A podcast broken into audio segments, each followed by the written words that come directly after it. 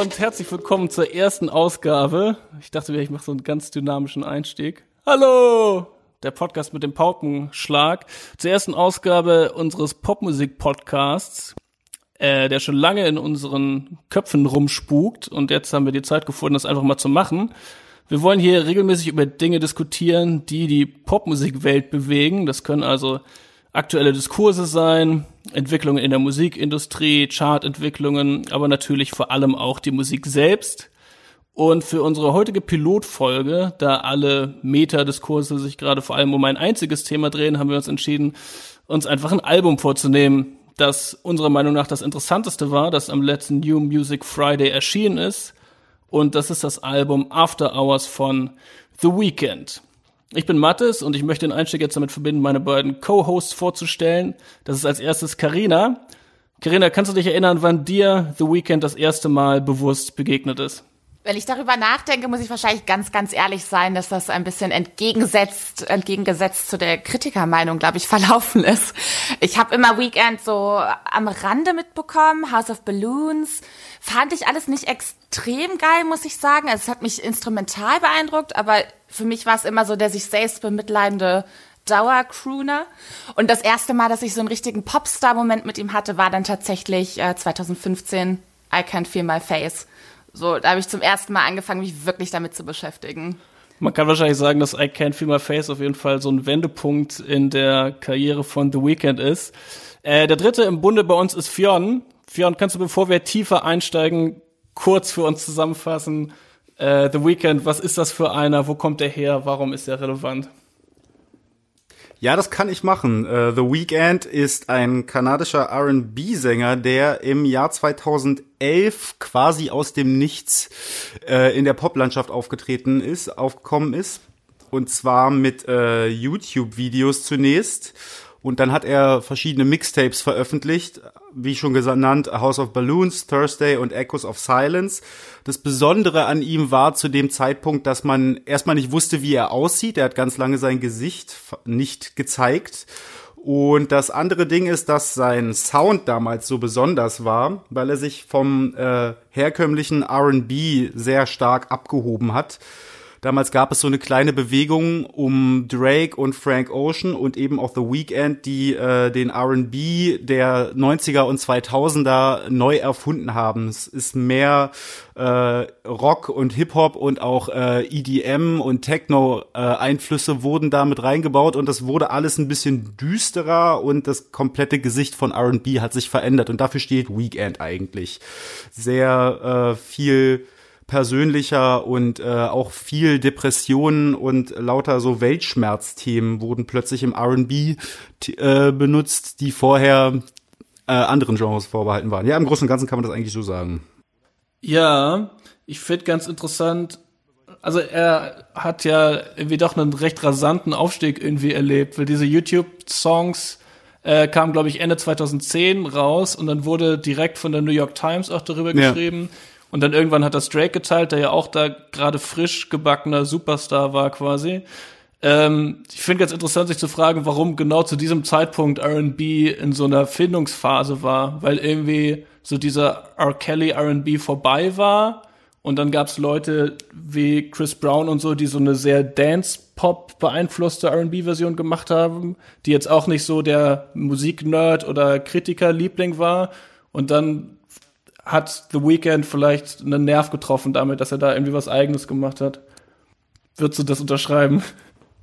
Äh, ich würde es nicht nur unterschreiben, ich würde sagen, das ist so. Es war ja auch das erste Mal, dass irgendwie das Internet in der Form, wie wir es heute kennen, für alle zugänglich war. Und dadurch haben sich dann halt Leute plötzlich mit Genres und Musiken beschäftigen können, die ihnen vorher vielleicht gar nicht so direkt über den Weg gelaufen sind. Und das hat dann einfach extrem schnell auch äh, Einfluss auf deren Produktion genommen. Und dann haben sie halt eben auch die Möglichkeiten, die es dadurch entstanden sind, genutzt, dann eben bei Sachen äh, Sachen bei Soundcloud oder YouTube hochladen. Das ist einfach so die äh, das Internet, wie wir es jetzt kennen, in den Kinderschuhen und das so Weekend kann man da schon hingehend auch als jemanden bezeichnen, der äh, der erste Popstar dieser Generation ist. Also einer der ersten ja. auf jeden Fall. Ich weiß nicht, ob ihr diesen äh, Film Uncut Gems gesehen habt.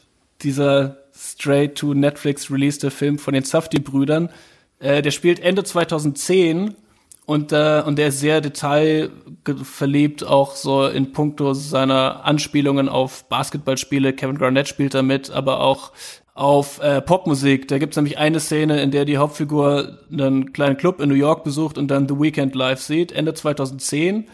Ähm, da gab's ja dann gerade erst diese drei YouTube-Songs und einen davon singt er in dieser Szene. Das ist der Song The Morning. Da ist mir aufgefallen, was äh, vielleicht daran so eigen ist, nämlich dass er irgendwie ja so einen ganz schmalzigen Falsettgesang hat, der ja auch nicht ganz zu Unrecht irgendwie mit äh, Michael Jackson oder Prince manchmal verglichen wird und trotzdem da in der Sprache und in den Inhalten so eine Roughness drin ist, dass er irgendwie viel flucht und äh, und so ein bisschen Street-Attitüde da noch drin ist. Carina, findest du, dass man das auf dem neuen Album auch noch hören kann? Also ist diese Roughness da irgendwie erhalten geblieben? Ich habe ein bisschen noch mein Problem damit, also ja, Roughness, ja, es ist aber gewissermaßen auch für mich damals schon immer ein wenig eindimensional gewesen. Also so rough, ich weiß, was du damit meinst, das Ganze ist, dreht es sich ja doch immer sehr um die ähnlichen Themenkomplexe, so Party, Alpha, ähm, Schmerz, äh, Frauen benutzen Suche nach Liebe. Das ist was, was natürlich jetzt wieder aufgegriffen wird und auch jetzt nicht komplett anders. Ich glaube, dass da eher Komponente äh, Produktion und auch ähm, insgesamt Look, Performance jetzt eine große Rolle spielen, dass jetzt doch das Ganze irgendwie frischer ein bisschen wirkt. Aber rein thematisch gesehen und sprachlich würde ich nicht sagen, dass es jetzt unbedingt komplett eine neue Ebene öffnet, für mich. In den äh, Musikvideos zum neuen Album wird aber ja zum Beispiel so ein bisschen das Gefühl vermittelt, dass da eine, dass er jetzt eine neue Figur ist oder tatsächlich so ein bisschen das Gefühl vermittelt, dass er eine Figur spielt. Da gibt es so einen ganz ikonischen Look irgendwie mit rotem Sakko und schwarzen Lederhandschuhen und so weiter. Obwohl man vielleicht trotzdem sagen könnte, inhaltlich hat sich nicht viel verändert, wird da irgendwie zumindest der Anschein erzeugt, er wäre jetzt jemand anders, oder? Wie hast du das verstanden? Das ist definitiv äh, für mich der Fall. Also ich finde, dass da was relativ äh, Geschicktes passiert ist von dem ganzen Rollout an Musikvideos und Verknüpfungen mit Performances, Live-Performances im Late-Night-TV und ähm, auch zusammen mit diesem Cover, Cover dieses Zusammenspiel äh, des neuen Looks und das einzubinden auch äh, konsequent in die in die Live-Auftritte und ja alles was ansonsten mit dem Album zusammenhängt. Das hat natürlich schon diesen Eindruck von okay, er ist jetzt nicht einfach nur noch der I Can't Feel My Face, ein Starboy-Typ, sondern hier ist jetzt irgendwie auf einmal so eine neue Persona, die uns da gegenüber tritt in diesem roten Anzug, irgendwie auch so ein bisschen arschlochmäßig, was es natürlich spannend macht, jetzt weiter einzutauchen dennoch, obwohl, wie ich schon meinte, für mich jetzt nicht der Themenkomplex ein gänzlich neuer ist. Aber das ist relativ geschickt gemacht, so dass man den Eindruck, wie gesagt, bekommt, ähm, hey, wer ist dieser Dude? Was macht er? Wieso läuft er da so rum? Was geht bei dem ab? Und man begleitet so schrittweise für mich, finde ich, auch in den Videos, seine Rauschmomente und auch den persönlichen Fall immer wieder. Ja, das hat mir zumindest den Anreiz gegeben, jetzt doch noch mal genauer hinzuhören, auf jeden Fall. Ja, so ein bisschen habe ich das Gefühl, impliziert diese Inszenierung in den Videos auch, dass seine Figur, ich nenne es jetzt einfach mal eine Figur, irgendwie sowas wie eine, wie eine multiple Persönlichkeit hat. Äh, so wirkte das auf mich und das findet sich dann tatsächlich in den Texten vom Album auch immer wieder wieder weil er sich sehr oft selbst widerspricht, ne? Und irgendwie so zwischen Selbstbewusstsein und dann aber auch irgendwie Selbstzweifel so, so krass hin und her pendelt. Ich finde, das ist etwas, was äh, Weekend aber von Anfang an irgendwie ausgemacht hat. Also gerade wenn man sich auch die ersten, also die Mixtapes vor allen Dingen und auch das erste Album hier äh, Kissland anhört, der schwankt immer, sowohl im Sound als auch in der Ästhetik, dass er halt einerseits irgendwie, also seine, seine Inhalte vor allen Dingen, dass er halt einerseits so dieses über selbstbewusste, verkokste Ego-Monster ist und dann gleichzeitig aber auch so äh, After-Hour-mäßig total in der Depression fällt. Also ich finde, diese Dualität existiert schon sehr lange bei ihm und ist da jetzt auch auf einer visuellen Ebene einfach ausgespielt worden. Hm. Was mich, äh, ich habe mich so ein bisschen gefragt, kennt ihr ansonsten einen männlichen Popstar, davon kann man ja schon reden, ähm, der das ansonsten auf diesem Level ausspielt. Also dieses vom Look her, dieses optisch wirklich eine neue Ära aufmachen, kenne ich eigentlich eher von weiblichen Popstars. Naja, David Bowie hat er, und auf den hat er sich ja bei Starboy zum Beispiel auch bezogen. Der Titel ist ja eine David Bowie-Referenz, auch wenn der Rest mit David Bowie nichts zu tun hat. Ich, ich definiere also in der aktuellen Musikindustrie, wie wir sie jetzt so erleben. So habe ich gedacht, ist für mich ein außergewöhnlicher Moment. Ähm, wie gesagt, weil ich diese, diese Neudefinierung, diese Neufokussierung und dann optisch nochmal in so eine neue Ära einsteigen, vor allem eher von Artists kenne wie Taylor Swift, die das genau auch angesprochen hat in ihrer Doku Miss Americana. Also für mich war es etwas Neues auf jeden Fall in den jetzigen Status unserer Musikindustrie. Aber das liegt vielleicht daran, dass er seine Vorbilder auch in den 80ern hat, ne? Also von Bowie über Prince bis Michael Jackson. Das, äh, also so gerade in der Inszenierung ähm, sieht man das schon sehr deutlich, finde ich. Bevor wir in unsere Diskussion jetzt noch tiefer einsteigen, wollte ich hier in unserer Pilotfolge eine Sache nochmal erklären ohne dass ich das jetzt anfühlen soll wie ein Uniseminar, nämlich mit welchem Popmusikbegriff wir arbeiten. Dieser Begriff kann im alltagssprachlichen Gebrauch ganz viele verschiedene Dinge bedeuten. Manche Leute meinen damit die Musik, die sie im Formatradio hören, manche Leute verstehen es als Abkürzung für populär und meinen Musik, die populär ist oder die sich besonders gut verkauft. Ganz oft ist auch tatsächlich eine Soundästhetik gemeint. Wenn man sagt, das klingt poppig, dann meint man vielleicht, dass das besonders melodisch ist, dass es relativ simpel und zugänglich wirkt. Ich will mich jetzt auf Dietrich Diederichsen beziehen. Der hat zu dem Thema ein hochkomplexes, 500 Seiten langes und sehr akademisches Buch geschrieben, das schwer zu lesen ist, geschweige denn in ein paar Sätzen zusammenzufassen. Aber ich versuche es trotzdem.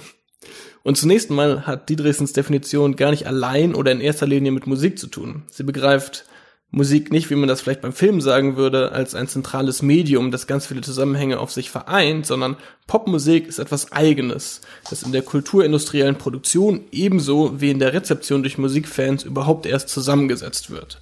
Und sie wird zusammengesetzt aus Diskursen, aus Images von MusikerInnen, aus Musikvideos, aus Frisuren und Mode, aus Konzerterlebnissen, aus Fantum, aus Starsein, aus Fetischisierung und eben auch aus der Musik. Dadurch, dass wir all das natürlich größtenteils unterbewusst aufeinander projizieren, während wir im Kinderzimmer unter unseren Bravo-Postern sitzen und Musik hören. Dadurch entsteht Popmusik. Und um das jetzt für uns anwendbar zu machen und vielleicht doch zu etwas Genreartigem zu machen, würde ich vielleicht sagen, das schließt eben Hip-Hop, R&B, Metal, Techno und Indie-Rock gleichermaßen ein, wo es diese Masse an Zeichen gibt, wo es diese Arten von Stars gibt, wo es diese industrielle Praxis gibt. Es schließt aber zum Beispiel Teile von klassischer Musik oder Jazz nicht ein, weil wir uns wahrscheinlich nicht in die erste Geige verlieben und dann ein Poster zu Hause aufhängen. Und weil, wenn wir eine Jam-Session in einer Jazzbar sehen, wir nicht nach Hause gehen, um dann genau diesen Song auf Spotify zu finden und in unsere 2020 Playlist zu packen, weil es diesen Song dort gar nicht gibt. Wenn jemand aber klassische Musik oder Jazz so macht wie David Garrett oder Nigel Kennedy, dann könnte man darüber schon wieder als Popmusik sprechen.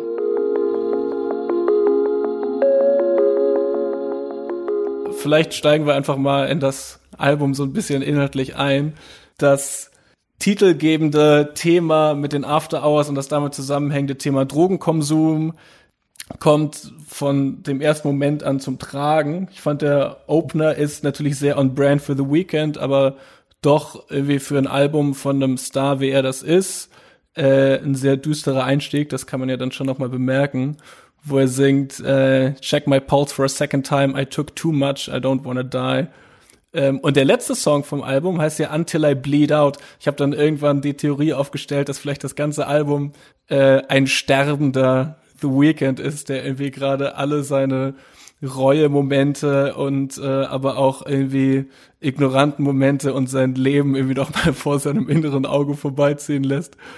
Weil er im ersten Song schon seinen Puls checkt und dann im letzten Song halt ausblutet. Um ehrlich zu sein, nehme ich das Album eher als so eine Trennungsperiode wahr, wenn auch sehr äh, egozentriert. Also natürlich, weil Weekend ist immer Ego. Ähm, aber dieses Hin- und Hergerissen sein, so einerseits so ähm, äh, innere Unruhe haben und sich dann abschießen wollen, weil man irgendwie die Liebe seines Lebens verloren hat, gleichzeitig dann aber auch wieder sich quasi äh, neu aufraffen und dann wieder fallen und so dieses dieser komische Twist, den man da die ganze Zeit hat, wenn man in einer Trennung sich befindet, ist da die ganze Zeit da und er ist aber sehr destruktiv, indem er halt am Ende sagt, until I bleed out, so irgendwann wird's schon vorbeigehen mäßig. Ich habe es eher so gelesen, als dass es eine äh, um eine große Persönlichkeitsveränderung in dem Sinne geht, dass er stirbt, mhm. sondern es ist eher so, dass ein dass er ein also Teil das von vielleicht ihm, einfach nur eine Metapher für Liebeskummer. Ja, genau, so dass er halt dahin geht. Also so hatte ich das verstanden. Für mich ist es ein Break-up-Album in erster Linie ja, es schwankt so diese Dualität in diesem, in diesem Charakter, auch dieses Schwanken zwischen Rausch und wieder runterkommen, spiegelt sich für mich permanent in diesem Album. Von Song zu Song jeweils immer wieder. Das war, glaube ich, für mich das herausstechendste. Voll. Also diese Analogie zwischen, ähm, gut, und auch das Motiv Party und wieder runterkommen gibt's glaube ich, schon in dem Frühwerk. Aber man könnte da so mehrere Analogien aufmachen tatsächlich zwischen irgendwie einem Sterbeprozess, einem Trennungsprozess und einem von einer Droge runterkommen Prozess. Ja. Mhm, ja, ja. alle da reinlesen lassen ja, eigentlich, ne? Absolut. Ja. ja. Also der, der Gossip aus dem Real Life muss uns jetzt bei der Interpretation der Musik nicht unbedingt no. interessieren, aber ich dachte, wir erwähnen kurz für Leute, die, ich, die es nicht wissen, dass The Weeknd seit äh, etwa fünf Jahren on und off und wieder on äh, und im Moment wieder off in einer Beziehung mit Bella Hadid ist und man vermuten kann, dass es bei vielen von den Beziehungsdingen, die er auf diesem mhm. Album besingt, um Bella Hadid geht. Hm. Aber halt, stopp, da war ja noch jemand. Wir dürfen Selena Gomez nicht außer Acht lassen. Und Selena Gomez, ja. Genug des Gossips. Genug des Gossips. Ja, und die Art und Weise, also ich, ich fand dass es nicht so wirklich den Moment gibt, wo er sagt, ich versuche jetzt damit abzuschließen und es ist besser, dass wir getrennt sind. Ne? Ich habe das Gefühl, ganz oft auch in dem Moment, wo er selbst äh, irgendwie eigene Fehler eingesteht und sagt, wir sind nicht gut füreinander oder so, dann ist da so dieses selbstdestruktive Moment drin, dass er irgendwie sagt, ey, aber lass uns irgendwie zusammen Drogen nehmen und abgefuckt sein und sterben oder was auch immer. Also so, ein, so eine komische Romantisierung im Prinzip von seiner eigenen toxischen Männlichkeit, wo er sagt, wäre es nicht geil, wenn du zu mir kommst und wir sind zusammen schlechte Menschen oder so. Danke, dass du es ansprichst. wo wir immer noch bei, beim äh, thematischen sind, diese toxische Männlichkeit. Wie habt ihr zum Beispiel, wie seid ihr mit einem Song, abgesehen von Heartless, der natürlich so diese Karikatur seiner Bad Personality schlechthin ist, was ist mit einem Song wie Escape from LA? Ja. Ich mhm. weiß nicht, ob ihr es noch im Kopf hat. Es geht eigentlich konsequent, vor allem gegen Ende hin darum, dass ihn eine Dame im Studio besucht und er findet das ganz großartig. Sie macht einfach die Tür zu und sie hat Sex mit ihm und er bemängelt so ein bisschen, dass sie aber eigentlich aussieht wie jedes andere LA Girl und wahrscheinlich auch noch ihr Face hat machen lassen und lobt sich dann aber wiederum, dass er das ja gar nicht groß kritisiert, wo ich auch so dachte, das sind irgendwie unangenehme Momente. Ja. Wenn wir eine, wenn wir eine Rubrik äh, irgendwie Most Sexist Moment hätten in diesem Podcast, dann hätte ich auf jeden Fall auch Escape from LA nominiert. Ähm, und mir ist, also mir sind auch vor allem, gut, er beschreibt halt irgendwie relativ banal dann am Ende da Sex im Studio. Weiß ich nicht, wen das immer interessieren soll oder warum männliche Popmusiker oft das Bedürfnis haben zu beschreiben, wie sie Sex haben. Aber geschenkt, aber dieses uh, All these LA bitches look the same, all had the same work done on their face, fand ich, äh, finde ich tatsächlich krass. Das stimmt. Und für mich war deshalb auch, also Heartless, wie gesagt, wo er auch davon redet, wie sagt das genau? I'm not, I don't need a bitch, I'm what a bitch needs whatever. Das, das spielt ja irgendwie so dieser komischen Karikatur, die er, wie gesagt, in diesen Videos entwirft. So, das fühlt sich eher so an, als ob die spricht. Ich finde diese Momente viel toxischer, in denen er, glaube ich, gar nicht merkt, was er da von sich gibt, indem er einfach mit so einer Selbstverständlichkeit äh, von LA Bitches, die sich alle die Faces machen lassen, redet. Da finde ich es dann bedenklich. Ich nehme Weekend ähm, eher als ziemlich gebrochene Persönlichkeit wahr und sehr viel, was er da irgendwie betreibt, hat für mich eher was mit einer Kompensation zu tun. Und das ist halt einerseits halt eben wie so eine, ich weiß nicht, so eine Unsicherheit, die da die ganze Zeit hervorherrscht. Und deswegen diese toxische Männlichkeit ist für mich, wirkt es eher wie so ein Schutzmechanismus, weil er sich seiner eigenen Schwäche irgendwie nicht bewusst ist oder sie nicht zulassen will oder kann.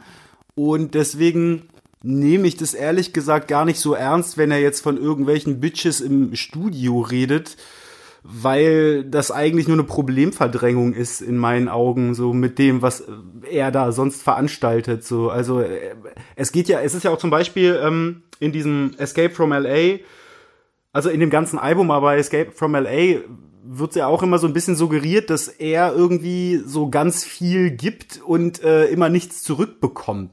So. Und das ist irgendwie so ein Motiv, was er halt über das ganze Album hinweg macht. Und das ist, zeigt ja irgendwie schon, dass er sich überhaupt nicht wirklich mit sich auseinandersetzt, so würde ich mal behaupten. Aber es gibt schon, also es gibt auch sogar diese Zeile, äh, if I OD, I want you to OD right beside me. Also ich habe schon das Gefühl, dass er äh, anerkennt, was er für ein schlechter Mensch ist und dann im selben Moment aber sagt, yo, aber kannst du nicht trotzdem jetzt zu mir kommen? Und deswegen, also den Begriff toxische Männlichkeit nur deshalb, weil ich finde, das erinnert halt so ein bisschen an so ein Motiv von äh, so dem dem Rockstar in der Lederjacke oder so, wo man weiß, der ist eigentlich irgendwie ein Arschloch, der der der behandelt einen wahrscheinlich schlecht, der hat irgendwie ein Alkoholproblem oder whatever, aber trotzdem gerade deswegen hat er ja irgendwie einen Charme, so, weil er so unperfekt ist und irgendwie ein Rockstar und deswegen findet man ihn doch anziehend. So ein bisschen habe ich mich gefragt, ob man das nicht da wiederfindet. Ja, das ist ja so ein klassischer narzisstischer Move, so, ah, ja, ich, ich tu dir nicht gut, aber guck mal, so, ich bin so bittersüßes Gift mäßig. Das ist ja so ein Habitus, der zum Beispiel bei Drake ja auch ganz oft der Fall ist. So bei, also dass du halt äh, also das sind ja eigentlich auch alles so Luxusprobleme, mit denen die sich da rumschlagen. So sowohl Weekend als auch Drake haben ja beide keine reellen existenziellen Ängste. Es ist irgendwie so narzisstisch, sich in seinem eigenen Leid zu gefallen. Und das ist halt, und das ist für mich wiederum auch so ein Faktor dafür, dass es halt ein Trennungsalbum ist, weil ja auch Liebeskummer etwas ist, was süchtig macht und worin man sich sehr gut verlieren kann. Und das ist, glaube ich, so etwas, was dieses Album in meinen Augen krass repräsentiert. Er hat ja auch diesen Song, ähm, Scared to Live Again, wo er ja auch ganz offen zugibt, dass er halt irgendwie nicht in der Lage ist, die Scheiße loszulassen. Übrigens finde ich, ähm, der Song äh, äh, ist irgendwie äh, einer von so mehreren Brüchen auf dem Album, weil das glaube ich auch der erste oder zweite Max Martin produzierte. Und es ist, wenn man sich den Song mal anhört, also abgesehen von diesem schönen Bild, super die klischeehafte, flache 80er Jahre Pop-Produktion. Also das ist so, ich habe mich sehr stark an so Broken Wings oder äh, Right Here Waiting for You erinnert gefühlt, als ich das gehört habe. So, ich habe auch einen Text gelesen von Daniel Gerhardt, glaube ich, der gesagt hat, ähm, nicht über dieses Album, aber das ist so ähnlich so. Äh, es klingt wie ein Unfallbaby von äh, Bonnie Tyler und Phil Collins. und ich finde da, und bei so einem Song trifft das halt hart zu. Das ist halt Cindy Lauper-Type Beat. Absolut. Genauso Save Your Tears. Save Your Tears ist in fast, in der Hinsicht vielleicht fast noch krasser. Da hatte ich wirklich so einen Moment, also ich meine, hätte mir jemand jetzt geschildert, was sollte die Tropen in dem Song einzeln sind, hätte ich gesagt, der muss mir 100% gefallen. So, das hat so ein bisschen dieses Spandau Ballet 80er Ding. Aber oh mein Gott, das, man hat so ein bisschen das Gefühl, gleich springt er im Fernsehgarten auf die Bühne und alle schunkeln mit. Also das ist schon so kurz vor too much Schmalz so insgesamt. Ist das der ähm, Song mit dem Saxophon-Solo? Nee, das ist nochmal ein anderer, ne? Das ist genau das Saxophon, was an sich so super herrlich ist, einfach 2020 das Saxophon-Solo rauszupacken. Und das an sich super, aber insgesamt hat dieser, dieser ganze Song natürlich ein Übermaß an Kitsch, ähm, muss man mögen. Ja, ich habe öfter die These gelesen, dass dieses Album soundmäßig irgendwie die Prä-Can't Feel My Face-Ära mit der Post-Can't Feel My Face-Ära so ein bisschen kombiniert. Ähm, und so die, die, diese Disco-Nummern, über die wir gerade gesprochen haben, werden auf jeden Fall eher letzteres und so und die ersten Nummern auf dem Album gerade vielleicht eher ersteres. Ich finde das Album nach hinten raus auch super anstrengender als im vorderen Teil. Ähm, gibt auch so einen Song, ich weiß nicht, welcher Titel das war, das, der, der, der, da, da habe ich mich sehr stark an Take On Me von Aha. Ach, das war hier Blinding Lights war das. Das ist so ein Take On Me Rip-Off. Genau diese Momente finde ich super abgeschmackt einfach. Es hat aber einfach, glaube ich, auch ein bisschen damit was zu tun, dass Weekend halt auf Biegen und Brechen total gerne ein Popstar sein möchte und deswegen immer wieder so Radiopleaser produziert Andererseits gibt's dann aber auch so Sachen wie, der, der zweite Song ist, glaube ich, Too Late. Ähm, das war dieses UK Garage-eske Ding so. Ich hatte so ein bisschen den Eindruck, das ist so, so eine Science-Fiction-Version von Craig David. Äh, ich finde, in solchen Momenten ist er deutlich interessanter auf einer künstlerischen, musikalischen Ebene, als wenn er diese 80er Jahre glattgeschliffenen Pop Momente da rauskramt, die mir auch persönlich extrem gut gefallen, aber die halt einfach für mich irgendwie schon erzählt wurden. Ich sehe das auf jeden Fall ähnlich. Also wieder eine Dualität zwischen eigentlich dieser, dieser R&B-Crooner und er möchte Popstar sein. Und das nimmt, ich sehe das sehr ähnlich, genau ab der zweiten Hälfte des Albums ist das nicht mehr nur spürbar, sondern auch wirklich hörbar, wenn es dann anfängt mit den Max Martin-Songs. Ähm, weiß ich nicht. Tut er sich natürlich Radiochart-platzierungsmäßig einen Gefallen, aber für mich persönlich wird's ab der Stelle dann tatsächlich uninteressanter, dem Ganzen zu folgen. Das ist aber auch nicht so, dass die zweite Hälfte des Albums dann soundmäßig komplett schlüssig ist, ne? Da ist doch auch noch der Song drauf, auf dem dann Kevin Parker von Tame Impala plötzlich mit drauf ist und die Songs, die äh, One Otrix Point Never produziert hat, der auch den Uncut Gem Soundtrack produziert hat, also klar, die, also Kevin Parker hat auch so einen 80s Synthesizer-Fetischismus. Insofern macht das Sinn. Ähm, aber ja, es ist doch, also ich glaube, verglichen mit anderen The Weeknd-Alben ist es doch ein recht vielseitig produziertes Album wahrscheinlich, oder? Ich finde ehrlich gesagt, das ist das bisher beste Weekend-Album tatsächlich, obwohl es mir gar nicht so großartig gefällt. Vielleicht gefällt mir The Weekend einfach nicht.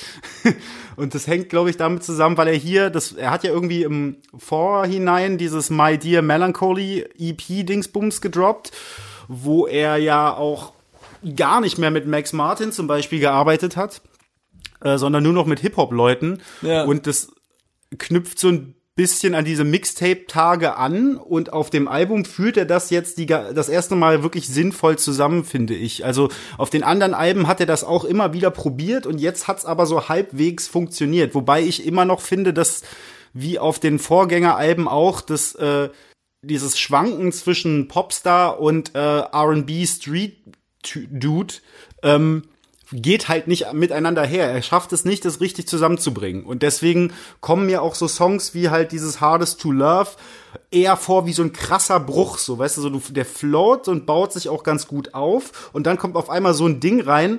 Also das hat zwar, glaube ich, auch so ähm, Drum and Bass Elemente drin. War das der? Ja.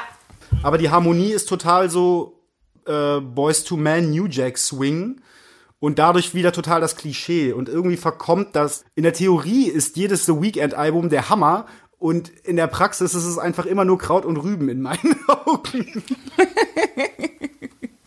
Ja, da ist schon was dran. Also diese Songs, die du gerade beschrieben hast, wie Hardest to Love, die erzählen sich auch einfach unfassbar schnell auf. Dann droppt dann auf einmal dieser zwischen diesen 80s Synth, dieser dieser Drum and Bass Beat und dann hat sich das Ganze aber auch relativ schnell erschlossen. Da passiert dann nicht mehr viel, während er sich mit diesen Metro Boomin Songs, die sie gemeinsam da gemacht haben, irgendwie, da passiert was, da baut sich eine Dramaturgik auf. After Hours zum Beispiel, der Titeltrack, ist meiner Meinung nach fantastisch. Als ich den gehört habe, habe ich mich unfassbar auf das Album gefreut einfach. Und da ist auch immer noch so dieses leichte 80s Synthesizer-Ding, so ein bisschen Daft Punk, Industrial-Anleihen, da kommt viel zusammen, aber da entwickelt sich auch was. Und das habe ich bei den anderen Songs gegen Ende hin einfach nicht mehr gespürt.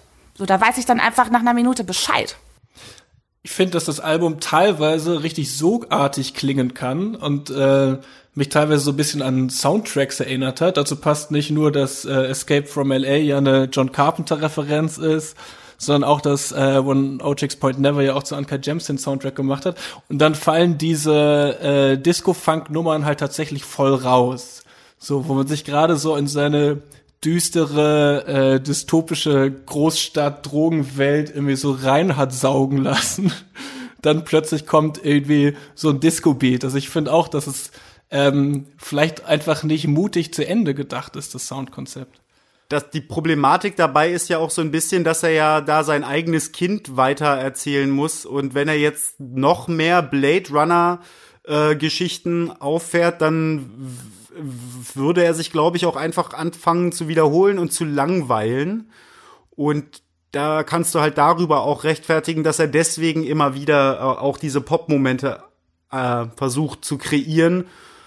Ab, abgesehen jetzt von irgendwelchen kommerziellen Absichten, die vielleicht auch dahinter stecken. ich glaube ehrlich gesagt, das wichtigste Album in Weekends Leben ist Bad von Michael Jackson.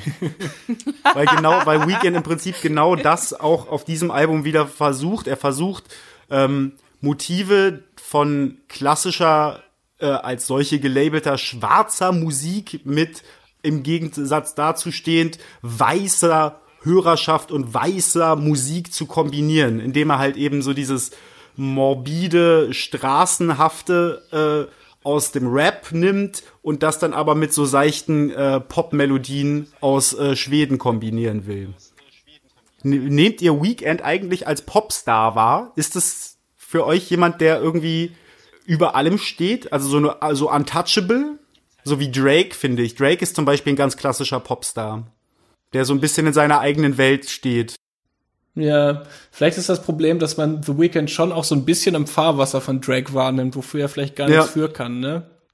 Also eigentlich, obwohl wir jetzt darüber gesprochen haben, welche Momente wir nicht so gut fanden, die vielleicht äh, bisschen kommerziell klingen oder zu sehr eine breite Hörerschaft befriedigen wollen, trotzdem finde ich, ist er noch ein relativ untypischer Popstar. Also er sticht schon auch soundästhetisch, auch wenn das Max Martin teilweise produziert, schon raus neben irgendwie JB und Tay Tay, oder? Definitiv. Und ich meine, alleine seine Erfolge jetzt sprechen an sich auch für sich. Ich meine, der ist sieben Wochen jetzt schon auf Platz eins der deutschen Charts, fünf in UK, Top 10 Billboard 100. Also so gesehen, was macht ein Popstar am Ende aus? Vielleicht auch mitunter das. Ja. Ja, okay, du kannst jetzt diese Numbers Don't Lie Geschichte machen, aber ich finde halt, ähm, ich finde, ein Popstar ist jemand, der sehr viel beeinflusst und äh, vor allen Dingen halt auch über seine über seinen Wirkungsradius hinaus und das schafft The Weeknd auch auf diesem Album nicht richtig. Vor allen Dingen, weil äh, The Weeknd eben auch im Fahrwasser von Frank Ocean aufgekommen ist und Frank Ocean äh, ist auf einer künstlerischen Ebene ein viel größerer Künstler und ein viel wichtigere, einflussreichere Figur. The, The Weeknd hat irgendwie das Problem, was du schon genannt hast, dass er quasi Drake in weniger Rap ist. ja. Mhm. Ja, ich sehe, was du meinst. Ich meine, das ist eigentlich tragisch, weil er hat prinzipiell hat er alles richtig gemacht, auch wenn wir danach mal gehen, Mattes, wie du Pop definiert hast, schon so schön für uns. Eigentlich macht er all das jetzt mit seinem neuen Auftritt, mit seinem Look, mit seinen Performances, mit diesem ganzen, was er um das eigentliche Album mit den Tracks drumherum schwebt. Und trotzdem sitzen wir hier und nehmen nicht ganz als Popstar wahr tragische Geschichte eigentlich. Das ist halt, ich, ich habe den Eindruck, dass alles, was er macht, gerade konstruiert ist, so, und das aber auch im Vorfeld schon immer sehr abgeschmackt ist, weil er sich ähm, zu glatt bügeln lässt von anderen und immer dann, wenn er selber was äh, kreiert, also bei sich ist, wird's viel spannender. Also ich ich habe so den Eindruck, dass er einerseits halt total gerne dieser Popstar wäre, andererseits aber eben auch das intellektuelle Publikum nicht verlieren will, weil ihm völlig klar ist, dass wenn er ein einflussreicher Künstler sein möchte, dann muss er auch die Specs-Abonnenten abholen. Und das schafft er nicht, indem er halt äh, nur Max Martin Sound macht. Ja. Gut, wo geht denn dann die Reise hin mit The Weeknd, wenn wir äh, uns angucken, dass er jetzt den Schritt zum Arena Popstar gemacht hat, dann vielleicht sich so ein bisschen auf seine Wurzeln besonnen hat. Das große Meisterwerk ist ihm immer noch verwehrt geblieben oder das einflussreiche Werk. Wenn wir irgendwie in die Popgeschichte gucken, wo würde so ein Künstler typischerweise als nächstes hingehen? Oder oder wie wie wie könnte das nächste The Weekend Album klingen? Ich habe so also ich habe das Gefühl entweder wird er weiter versuchen, dieses einflussreiche Album zu machen, aber dazu müsste er sich wahrscheinlich doch auch irgendwie soundtechnisch weiterentwickeln. Und ich glaube, das Problem ist, dass die The Weeknd-Figur doch auch relativ festgefahren ist.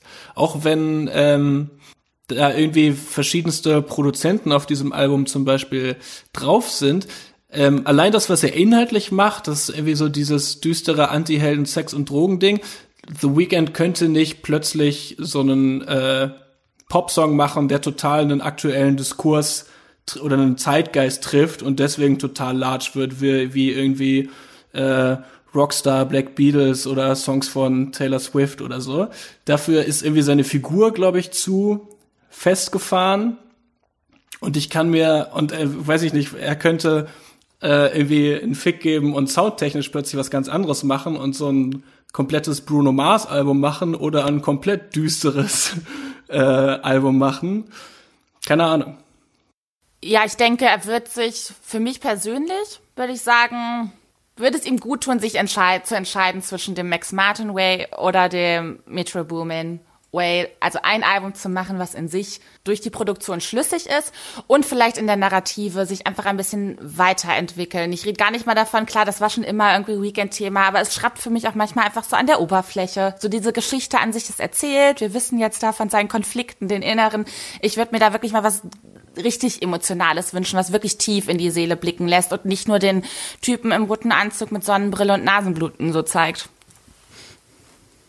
Ähm, ich glaube, ehrlich gesagt, dass ähm, die die Formel einfach weiterfahren werden, weil nach ähm, Kissland jedes Album im Prinzip das gleiche Schema hatte. Solange sich das kommerziell trägt, glaube ich nicht, dass er irgendwie auf die Idee kommt, was anderes zu machen. Es sei denn, er möchte halt irgendwo wirklich so einflussreich sein. Dann wird er wahrscheinlich den Weg einschlagen können, den du äh, gerne sehen würdest, Karina. Aber ähm, ich finde gerade auch ähm, die Sachen nach, äh, nee, ab Beauty Behind the Madness immer uninteressanter, weil sie größer und äh, krasser produziert sind und gedacht sind, aber gleichzeitig äh, viel einfacher und zugänglicher sind. Und wenn er jetzt intellektuell irgendwie daran gehen würde, würde es, glaube ich, für sehr viele Menschen zu kryptisch sein. Und genau das möchte er, glaube ich, nicht. Aber es ist halt eine Mutmaßung jetzt. Ich glaube aber auch, der Schritt ab Beauty Behind the Madness war so ein bisschen notwendig, weil auch der ursprüngliche Weekend Sound hatte sich nach drei Mixtapes und einem Album irgendwie schon auserzählt, ne? Also ich glaube, äh, Kissland war zu dem Zeitpunkt schon relativ enttäuschend. Und ich glaube, das liegt daran, dass, ich weiß nicht, ob man es als Figur bezeichnen soll oder nicht, aber dass er irgendwie da doch inhaltlich so ein bisschen festgefahren ist, wie gesagt. Gut wir wiederholen uns. also, äh, Fazit to The Weekend, das, das klang jetzt, klang jetzt gen Ende recht negativ. Ich glaube, es ist schon ein Album, das man sich anhören kann, das viele interessante Momente hat, das aber irgendwie nicht so ganz, äh, ganz konsequent zu Ende gedacht ist. Ja, unterschreibe yes. ich so. Yes, yes, yes. Alles klar. Dann äh, schließen wir das Thema The Weekend für diese Woche ab und um noch ein bisschen mehr mitzugeben, als nur das eine Album, das euch ja möglicherweise euch, unsere HörerInnen, äh, gar nicht interessiert oder zu dem ihr schon eine eigene Meinung habt, tragen wir jetzt jeder noch ein Lieblingssong der Woche bei, den man unbedingt gehört haben sollte und erzählen kurz, warum der uns so krass bewegt hat, dass er in der Dauer Rotation gelandet ist in unseren Playlisten. Okay. Mein Song der Woche ist äh, Line 3 von Lapsley. Das ist eine Vorab-Single zu ihrem am Freitag erschienenen Album Through Water. Und ich finde den Song deswegen gut, weil er ähm, sehr minimalistisch produziert ist und äh, sehr äh, sehr viel Fläche, ein langsamer Drumbeat und es baut sich so ganz langsam auf und es dreht sich eigentlich sehr stark die ganze Zeit um äh, Lapsleys Stimme, mit der sie da auch sehr viel experimentiert und äh, durch tausend Effekte jagt. Und der ganze Song ist so, im Prinzip dümpelt er ganz nett vor sich hin, aber durch ihre gesangliche Performance passiert unglaublich viel in diesem Song. Und außerdem äh, geht's um Liebeskummer. Und äh, das ist mein Steckenpferd. da sind wir beim Thema. Bei mir geht's um Wut. Ich bin einfach prinzipiell ein wütender Mensch. Ähm, tatsächlich habe ich mir Hayley Williams Zimmer, aber nicht im Original, sondern von der wunderbaren Caroline Polacek im Remix rausgesucht. Ich weiß nicht, ob ihr Hayley Williams noch kennt. Das war die Sängerin einer Emo-Pop-Band aus Tennessee, Paramore. Und mhm. äh, die ist jetzt, die hat jetzt solo angefangen und ich muss sagen, das Original hat mich fast überhaupt gar nicht berührt. Ähm, es dreht sich um ganz viele rhetorische Fragen, wie man mit Wut nach einer Trennung umgeht und äh, darunter wabert so ein bisschen Radiohead, Kid A-mäßig, der immer gleiche Bass. Das hat mich nicht richtig mitgenommen, obwohl die Vocal Performance herausragend war. Und dann ist eben dieser Remix erschienen von Caroline Polacek, die ähm, selber mal Sängerin der Band Chairlift war Und seit letztem Ja, letztes Jahr, Jahr auch ein Album rausgebracht. ganz Der hat ein genau, sehr ein gutes ganz, Album gemacht letztes Jahr. ein ja. sehr, Ja. sehr gutes Album, was wir an dieser Stelle nochmal loben möchten. Toller Mix aus PC, Music, Barock, Pop, ähm, sollte man sich anhören. Die hat sich das Ganze vorgeknüpft und nochmal komplett umgestaltet mit ganz vielen flirrenden PC-Music-Beats und ihrem Barockgesang auch nochmal unterlegt und ähm, einem über allem stehenden 80s-Vibe, der jetzt tatsächlich ja, den Song eine Geschichte erzählen lässt, was vorher total gefehlt hat. Und es war einer der wenigen Momente für mich, dass ich äh, so einen Song, den ich eigentlich gar nicht so gut fand, auf einmal nochmal lieben gelernt habe. Also Ein empfehlenswert. Polachek hat's gerettet. Nice. Yes. Gut, äh, mein Lieblingssong der Woche ist der Song Baby von Fortet. Ich bin eigentlich gar nicht so ein riesen Fortet-Fan. Oft läuft da auf Albumlänge doch relativ viel an mir vorbei. Ich kann gar nicht so genau sagen, warum. Aber der Song ist irgendwie... Ist das ist ist ist überhaupt jemand Fortet-Fan? Ich habe mir das Album nämlich auch aus äh, Strebergründen angehört, aber es läuft auch, die, wie du sagst, äh, an mir vorbei. aber aus einfach. irgendeinem Grund findet der doch schon seit einer ganzen Weile bei, bei Pitchfork und so immer statt. Also woran liegt das denn? Mattes guckt noch auf Pitchfork. Ja, liegt am Pitchfork. Nee, was, was hat Fortet denn gemacht? Ähm, ich, fand, ich fand diesen Song einfach sehr schön, weil das ist äh, zwischen relativ viel Störgeräusch, Atmosphäre, Gefrickel auf dem restlichen Album äh, eine relativ geile Hausnummer einfach, die man sich gut im Club vorstellen kann, die aber trotzdem so ein bisschen verspielt klingt. Äh, ich finde Fortet im Allgemeinen perkussiv, aber typischerweise nicht mit Elementen, die klassischerweise Drums sind, sondern verwendet eben irgendwie Sachen aus der Auf, aus dem Aufnahmeprozess, Störgeräusche und whatever, ähm, oder irgendwie das Abhacken beim Loopen und so weiter, aus denen die dann irgendwie die Drums bauen. Und äh, dieser Song hat mich rhythmisch so ein bisschen an und auch vom Sampling her so ein bisschen an Burial erinnert. Und ich liebe Burial, also Burials 2007er Album Untrue ist wahrscheinlich so mein liebstes Elektroniker-Release ever. Und von der Rhythmik hat mich das irgendwie so ein bisschen an Archangel oder Near Dark erinnert, nur quasi die bisschen cleanere Version, die nicht ganz so äh, Lo-Fi verspielte, äh, über den Takt holpernde Version von Burial. Deswegen, ich kann es gar nicht so ganz erklären, aber irgendwie ist mir der Song sehr im Kopf geblieben. Gesang übrigens von Ellie. Golding. Bitte? Der Gesang kommt übrigens von Ellie Golding, hast du das gewusst? Auf Baby? Nee, Ja. das habe ich gar nicht nachgelesen. Hat mich auch überrascht. Nice. Also Ellie Golding und Fortet war jetzt nicht der äh, die Kombi, die ich erwartet hätte. Das heißt, es ist auch nicht gesampelt, sondern sie hat das eingesungen. So habe ich das verstanden, aber wir sollten uns dahingehend nochmal absichern. Alles klar, cool. Dann kommen wir zu unserem letzten Segment dieser Woche. Und obwohl wir hier eher so ein bisschen Eskapismus providen wollten, äh, wollte ich bei unserem Segment Abfuck der Woche dann doch kurz auf äh, den Coronavirus zu sprechen kommen. Und zwar habt ihr alle wahrscheinlich in den letzten Tagen Appelle gelesen von KünstlerInnen, Bands und so weiter in euren Social Media Feeds, die zu unterstützen, indem ihr Merchandise kauft, indem ihr eure Konzerttickets äh, verfallen lasst, indem ihr hier und da auf den PayPal-Button drückt. Und sofern man sich das selbst leisten kann, nicht selbst irgendwie finanziell betroffen ist von der Situation, in der wir gerade sind, sollte man das natürlich tun.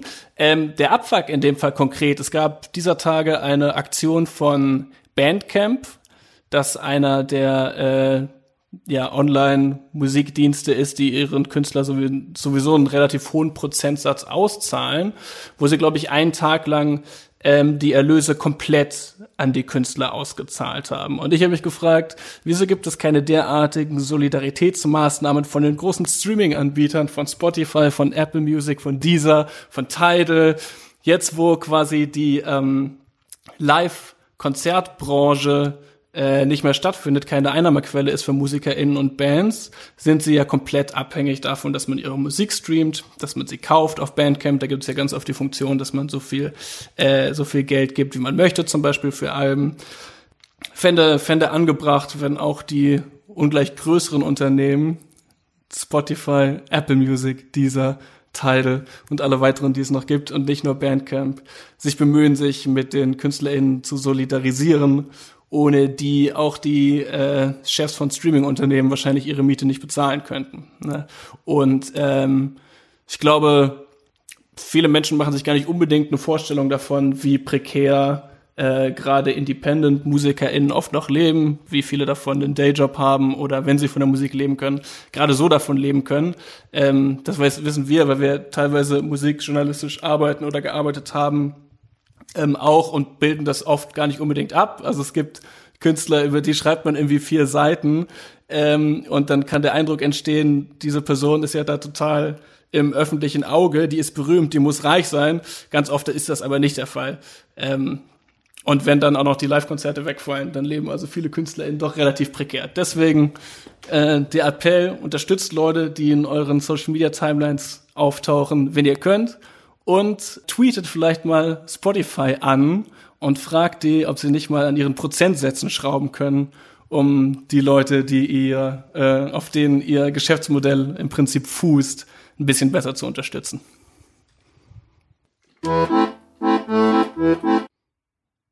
In diesem Sinne, Freunde und HörerInnen von unserer Pilotfolge des Popmusik-Podcasts. Wie nennen wir ihn jetzt eigentlich, Leute? Haben wir eine Entscheidung getroffen? Ja, doch, Diskothesen. Diskothesen. Dann Diskothesen, Alles ja. klar. Wir haben tief in die Wortspielkiste gegriffen. Das war die erste Folge von Diskothesen, dem Popmusik-Podcast. Ähm, ich hoffe, es hat euch interessiert, worüber wir gesprochen haben. Und wenn nicht, wenn ihr The Weeknd sowieso ganz furchtbar findet, dann äh, wird es beim nächsten Mal hoffentlich besser. Ansonsten bleibt lieb, bleibt safe, macht keinen Quatsch, hört viel Musik und wir hören uns bald wieder. Vielen Dank, Grüße. Ciao. Tschüss.